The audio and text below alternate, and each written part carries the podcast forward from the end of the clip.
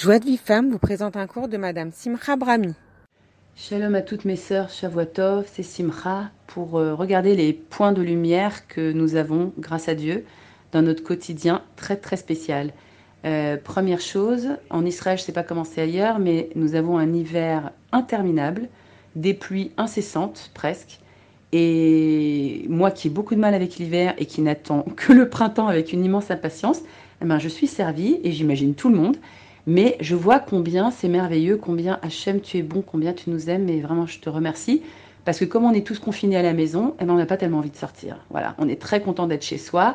Et c'est le premier point de lumière. D'habitude, l'hiver, c'est pénible. D'être chez soi, c'est pas évident. Et pourtant là, ben, les deux points se réunissent. Et du coup, on voit combien Hachem pense à tout, prévoit tout et met tout en scène pour notre, pour notre bien et pour qu'on on vive au mieux les choses. Voilà. La deuxième chose, c'est que quand je pensais à ma chère, je me disais toujours, mais comment on va faire? Moi, je suis le plus souvent à la maison, mon mari au travail, mes enfants chacun dans une école différente. Comment on va faire pour tous se retrouver réunis? Et moi, évidemment, une petite goutte d'eau dans l'océan de toute la Israël. Comment va-t-on faire pour être tous réunis au même moment pour accueillir ma chiare et là, je ne sais pas si c'est ma chère qu'on va accueillir très bientôt, j'espère vraiment de tout mon cœur que oui, que ça y est, que c'est le moment, que c'est la délivrance, mais en tout cas, on voit que Hachem nous a tous réunis dans les maisons par famille. Donc ça, laisse présager des, que des belles choses, c'est comme un, avant-goût de la délivrance.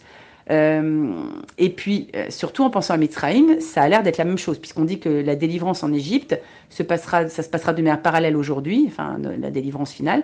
Et en Égypte, ils étaient aussi confinés à la maison pour le Korban Pessah. Ils devaient faire le sacrifice de, Pâques, euh, chacun par famille réunie autour du Korban avant la délivrance. Donc il semble bien aussi que ce soit un, point de lumière. Nous sommes tous réunis, tous en famille, et c'est merveilleux. Il faut voir le bon côté des choses. Euh, même si je donnerais quelques petits conseils, si je puis me permettre, pour les femmes, pour les aider à vivre au mieux euh, justement leur, leur schlumbite dans cette période qui peut aussi être un petit peu glissante.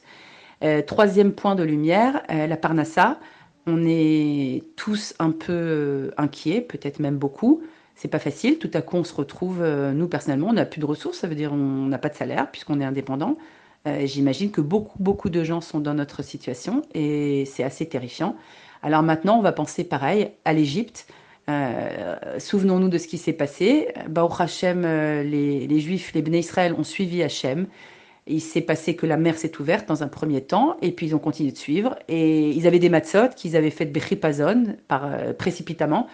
Et ensuite, la mer s'est ouverte et ils sont allés dans le désert. Ils ont traversé le désert pendant 40 ans. Ça devait être beaucoup plus court, mais bon, il s'est passé ce qui s'est passé. Ça a été beaucoup plus long. Et durant tout ce temps, Hachem leur envoyait la manne. Et ils avaient de quoi manger, ils étaient rassasiés, ils avaient des habits qui grandissaient sur les enfants, des habits qui étaient propres tout le temps, qui n'avaient pas besoin de lavage ni de repassage. Enfin, tout était, euh, tous les besoins matériels étaient satisfaits. Donc de là, point de lumière, disons-nous que oui, c'est dur. Oui, c'est vrai que quand je réfléchis avec mon petit cerveau de Ben Adam, d'être humain, j'ai l'impression que on va vivre des temps difficiles, mais non, rassurons-nous. Euh, c'est le temps de la délivrance qui semble se profiler à l'horizon Baruch Hashem. Donc disons-nous que Hashem est là, il nous aime encore une fois, plus que nous nous aimons nous-mêmes. Et voilà, il s'occupe de nous à tout instant. Et ayons confiance. Voilà, faisons de notre mieux pour euh, grandir, euh, faire grandir notre confiance, notre émouna, euh, qui est à peu près la seule solution de toute façon maintenant. Voilà, la dernière chose que je voulais, donner point qui n'a, qui plus des points de lumière, c'est des petits conseils. un mari a un grand, grand, immense besoin de sentir que sa femme le suit, tout simplement, qu'elle le suit. Euh, il dit euh, viens, on va se promener. Ben ah oui, bien sûr. Il dit tiens, viens, euh, ça te dit pas qu'on voilà, viens, on lit un petit truc là ensemble? Ah ben oui, avec plaisir. Tout ce que va proposer le mari, je vous en supplie, je vous en supplie vraiment, mes chéris, suivez-le. Voilà. Où tu iras, j'irai. C'est un livre absolument merveilleux sur la rabbinite Margalit Yosef, Aléa Shalom, la femme du Rav Yosef Zatzal. Et ça nous montre une grande femme qui a suivi son mari. Voilà, où tu iras, j'irai. Et c'est ça qui rend un homme heureux et si même les temps sont un petit peu nuageux en ce moment entre vous, c'est pas grave. Commencez tout de suite à suivre ce petit conseil tout simple. Suivez-le. Où il vous, veut vous emmener, suivez-le avec le sourire en disant mais oui, bien sûr. Voilà, avec plaisir. Et il se sent fort, il se sent confiant en lui-même et surtout, il tombe fou amoureux de sa femme. Beatzlacha et Shavuotov, je vous embrasse très très fort. Bon courage à tout le monde.